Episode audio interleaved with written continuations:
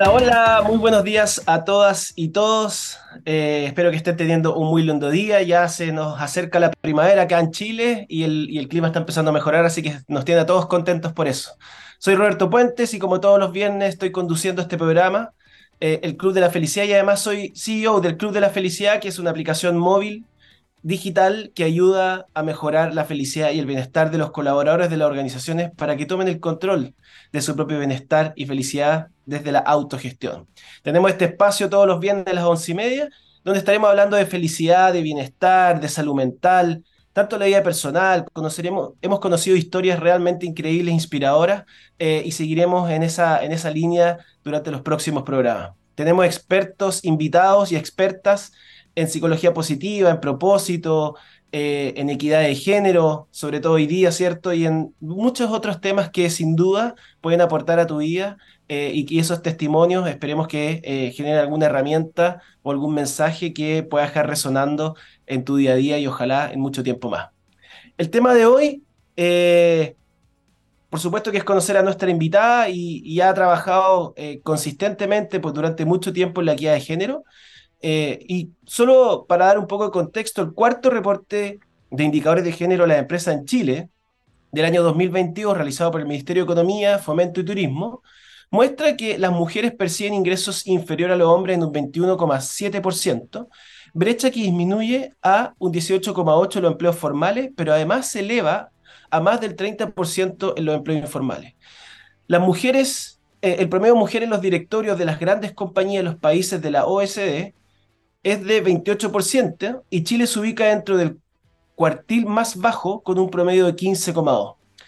Y así hay un montón de desafíos eh, y queremos hablar de esto y mucho más con nuestra gran invitada eh, que nos contará desde su larga y profunda experiencia y estudios que ha realizado. Pero antes de presentarla, los quiero dejar invitado a escuchar la siguiente canción de Pixies, Where is My Mind, a través de TXS Plus y ya volvemos. Where is My Mind? Y para comenzar, les quiero presentar a nuestra flamante invitada de hoy. Ella es Priscila Zamora, es gerente general de Women in Management, reconocida como LinkedIn Top Voices Latam 2022 y Human Resources Influencer 2022 por Go Integro. Es emprendedora social, apasionada por el desarrollo sostenible y equitativo, en la consultora de ONU Mujeres le ha permitido conocer de cerca las necesidades y los desafíos que enfrentan, las mujeres de todo el mundo a través del Global MBA y su participación en el programa Gender Equality en Tailandia. Y además, una gran amiga, cercana, generosa, eh, gran mujer y a la cual admiro mucho, así que estoy, me siento con el honor de que estés hoy día acompañándonos, Priscila. ¿Cómo estás? Muchas gracias, querido Roberto. Súper bien, feliz, feliz de venir a conversar del trabajo, pero también del corazón, del propósito, de los desafíos, de las esperanzas. Así que muy, muy feliz de este espacio. Gracias por la invitación. Buenísimo. Bueno, entrando eh, un poco en ir calentando motores, como decimos, ¿cierto? Eh, me gustaría, Priscila, que nos cuente un poco tu historia, cómo llegaste a esto, cuál fue tu recorrido, eh, ¿cierto? Estuviste trabajando en el mundo corporativo un tiempo en ámbitos quizás bien distintos a los que estás ahora. Eh, y, eso, nos encantaría conocer cómo, cómo ha sido tu, tu historia para llegar a, a, lo que estás dedicado hoy día. Claro, la vamos a hacer súper corta porque uno de repente en la historia, mientras más años, más historia y más páginas.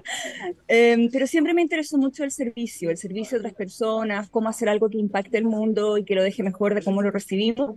Estudié ciencias políticas, creo mucho en el servicio público, así que por eso estudié administración pública, pero también creo mucho en el dinamismo y me gustan los cambios, ojalá en el corto plazo, y ahí como que me frustré un poco, eh, lamentablemente, en que donde me tocó no lo vi tan cerca y tan rápido, así que mi admiración profunda a la gente que está ahí en el servicio público todos los días, porque de verdad que es muy desafiante. Y después trabajé 10 años y un día en el mundo corporativo, y siempre lo digo como que entre que suena sentencia, pero que también qué aprendizaje que fue ver también como muchas personas del mundo corporativo trabajan y a veces no tenemos hoy día los espacios con mucha empatía, con mucha compasión, con mucho propósito y sentido. Quienes lo estén, maravilloso, sobre todo quienes están en roles de liderazgo, porque siento que cuando una jefa o jefe de alguien tiene el tremendo honor de hacerle un día muy bueno y desafiante también a una persona para que crezca, pero también le puede dejar un día muy malo. Entonces, eh, creo que lo que más me dejó con mucho propósito fue poder liderar a personas. Pero después sentí el llamado de esto de quiero impactar a más personas. Yo hacía talleres como en mi grupo chico, así de 25 personas, hacía talleres de liderazgo y, y cosas como cómo mejorar nuestros grupos. Y ahí empecé, oye, qué ganas de hacer esto siempre. Me encantaría hacer charlas todos los días de cosas así, sería mi trabajo ideal. Y en un MBA empecé a conectar con la escuela de negocio y la red de mujeres de esa escuela de negocio cuando estuve en Canadá de la brecha de género en el mundo laboral, que no la había visto antes y muchas veces no las vemos porque normalizamos mucho en el trabajo y ahí empezó a darme sentido de, oye, esto hay que hablarlo, esto tenemos que entenderlo, normalizarlo, cuestionar, o sea, lo tenemos muy normalizado pero hay que cuestionar un montón y ahí empieza a abrirse la caja Pandora, no solo el trabajo, las relaciones sociales y bueno, en ese cuestionamiento profundo y ganas de aportar a lugares de trabajo más equitativos he estado los últimos siete años. Y mm, hoy día estoy en eso con un, equipo increíble, hicimos una empresa B que em, la tenemos hace siete años. Y hoy día estamos trabajando equidad de género en empresas por lo general multinacionales, por lo general de mediano tamaño. Eh, lo que más me gusta, que son redes de mujeres internas en empresa, grupos de ERG, para que finalmente una no se sienta sola en el trabajo y creyendo que es la única que tiene desafíos, sino que las colegas también, eh, no importa el cargo, todas las tenemos. Y también hombres aliados que los tenemos en muchas empresas también, cómo, cómo se pueden meter a aportar en estos espacios. Así que en eso estoy ahora pero siempre cuestionándome, ver cómo podemos seguir impactando, cómo podemos hacer otros espacios, así que siempre con hartos proyectos en paralelo, pero eso es lo que estoy haciendo más y que me encanta igual.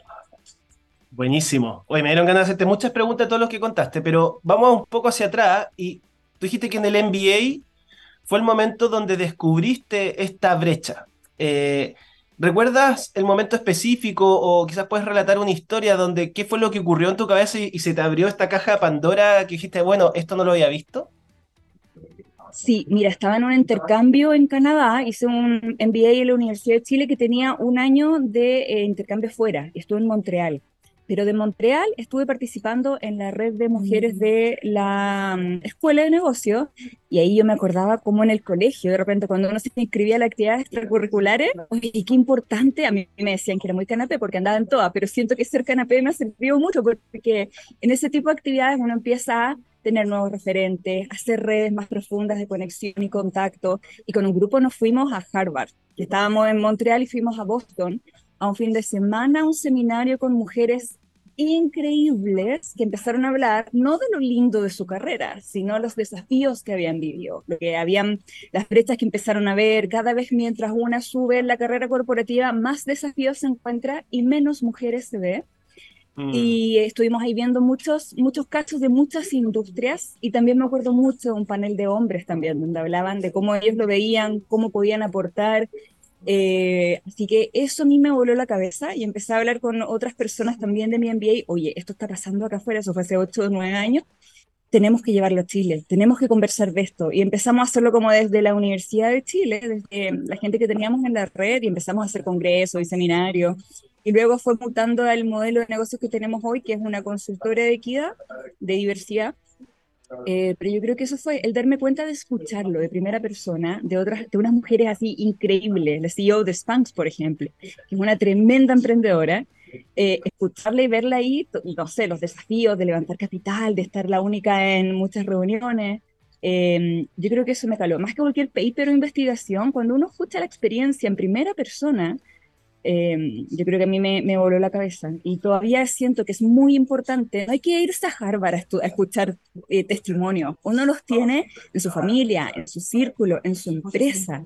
Así que em, siento que es súper importante tener modelos a seguir, pero internos. No tan eh, en el universo de las estrellas gigantes lejanas, en una galaxia lejana. No, uno tiene gente increíble y mujeres increíbles a eh, centímetros de distancia en el trabajo. ¿Tienes algunos modelos a seguir que nos quieras contar? Em, mis modelos a seguir. ¿Sabes qué? A mí me, me, apasiona mucho, o sea, admiro y quiero, genuinamente tengo un cariño, un amor y una admiración increíble por las mujeres con las que trabajo todos los días. Mi equipo de verdad eh, son mujeres increíbles. Nosotros tenemos una reunión sagrada los lunes en la mañana para el check-in, que es la reunión de operaciones, que el tres cuartos de la reunión de operaciones es hablar de nosotras y lo que nos está pasando.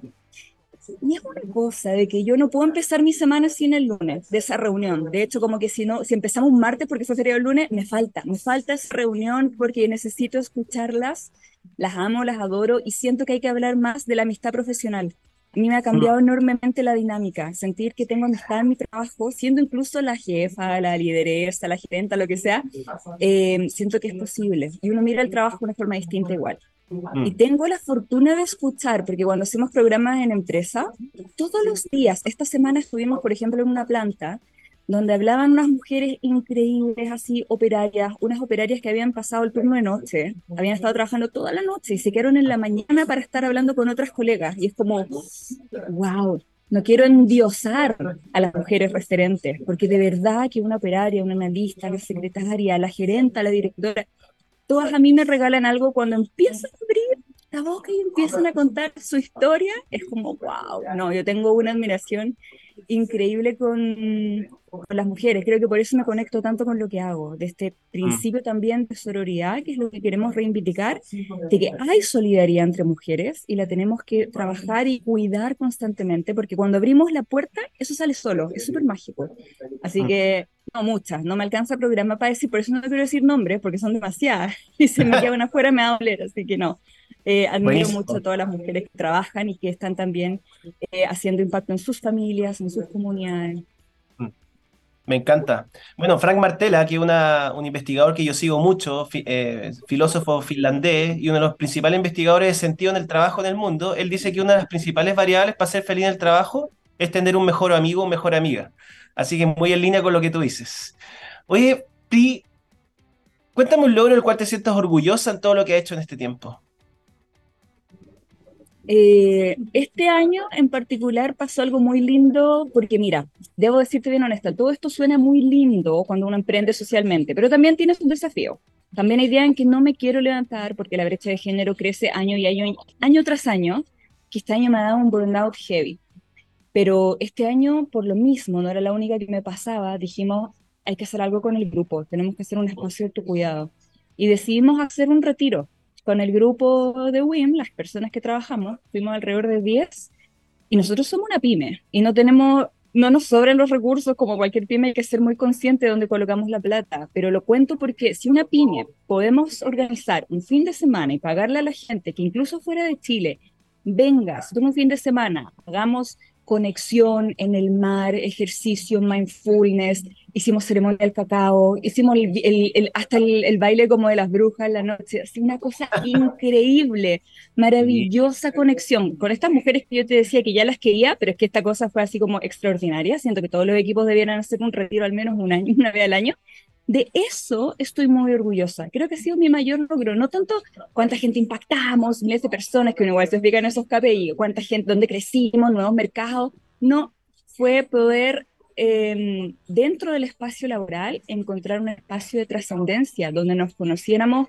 como personas, como mujeres, como almas que estamos en este momento haciendo algo que nos importa mucho, pero también disfrutando y cuidándonos, cuidándonos entre nosotras. Así que eso fue increíble de hecho creo que lo vamos a dejar como una tradición anual después de marzo, que trabajamos mucho por el 8M.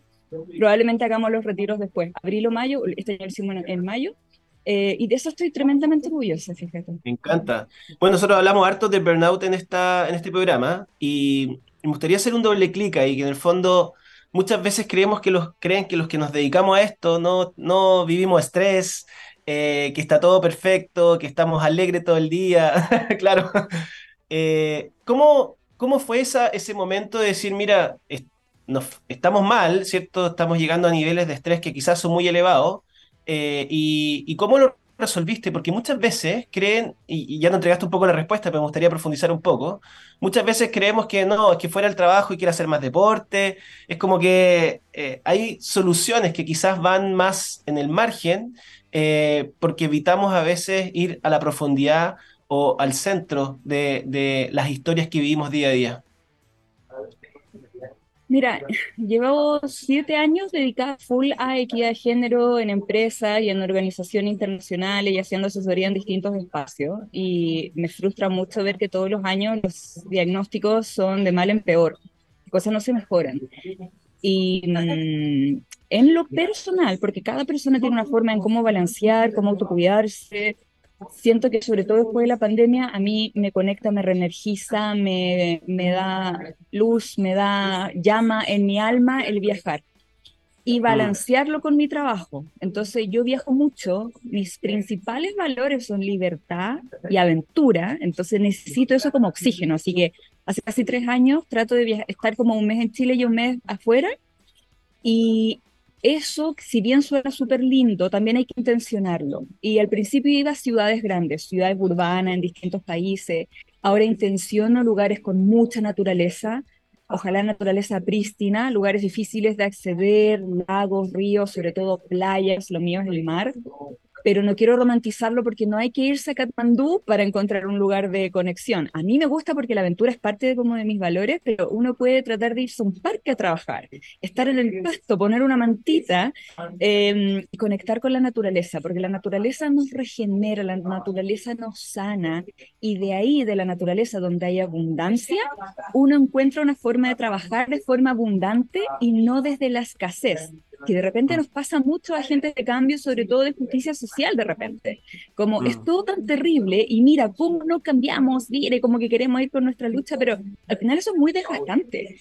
Y como autocuidado, le recomiendo a toda la gente que busque cómo regenerarse, cómo cuidarse y siento que la naturaleza, ahí están todas las respuestas. Así que mm, a mí me sirve mucho eso y lo recomiendo mucho, mucho. Me encanta. Así que la invitación es a que cada persona encuentre cuál es lo que los reenergiza, los regenera eh, y dejarse espacios para eso.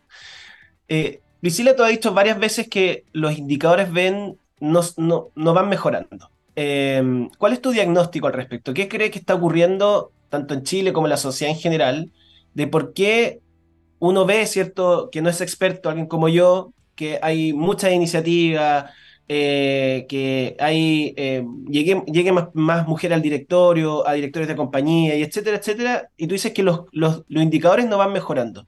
¿Qué, ¿Qué, le podemos transmitir a quienes nos están escuchando de, de, quizás uno cree que sí va avanzando, pero por otro lado los números no, no demuestran eso? ¿Cómo lo ves tú? Nuestra percepción de la realidad, nuestra intelectualidad, el cerebro, la cabeza aguanta muy poquito. Solemos sobredimensionar nuestro sentido de percepción. Y ahí en realidad los números, los indicadores, los estudios, eh, hay toda metodología para decir, mira, esto no es tan así. Solo el indicador de empoderamiento económico en el mundo sigue creciendo todos los años. Y yo hago una charla inicial de sensibilización bien simple, donde hablo de la brecha.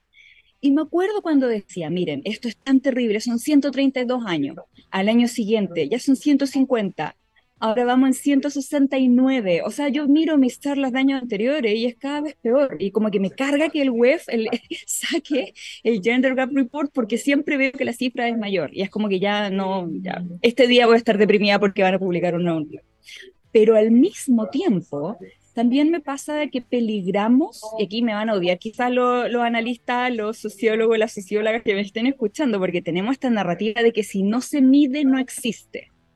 Y hay que tener cuidado con la, con la visión muy positivista de cómo medimos las cosas.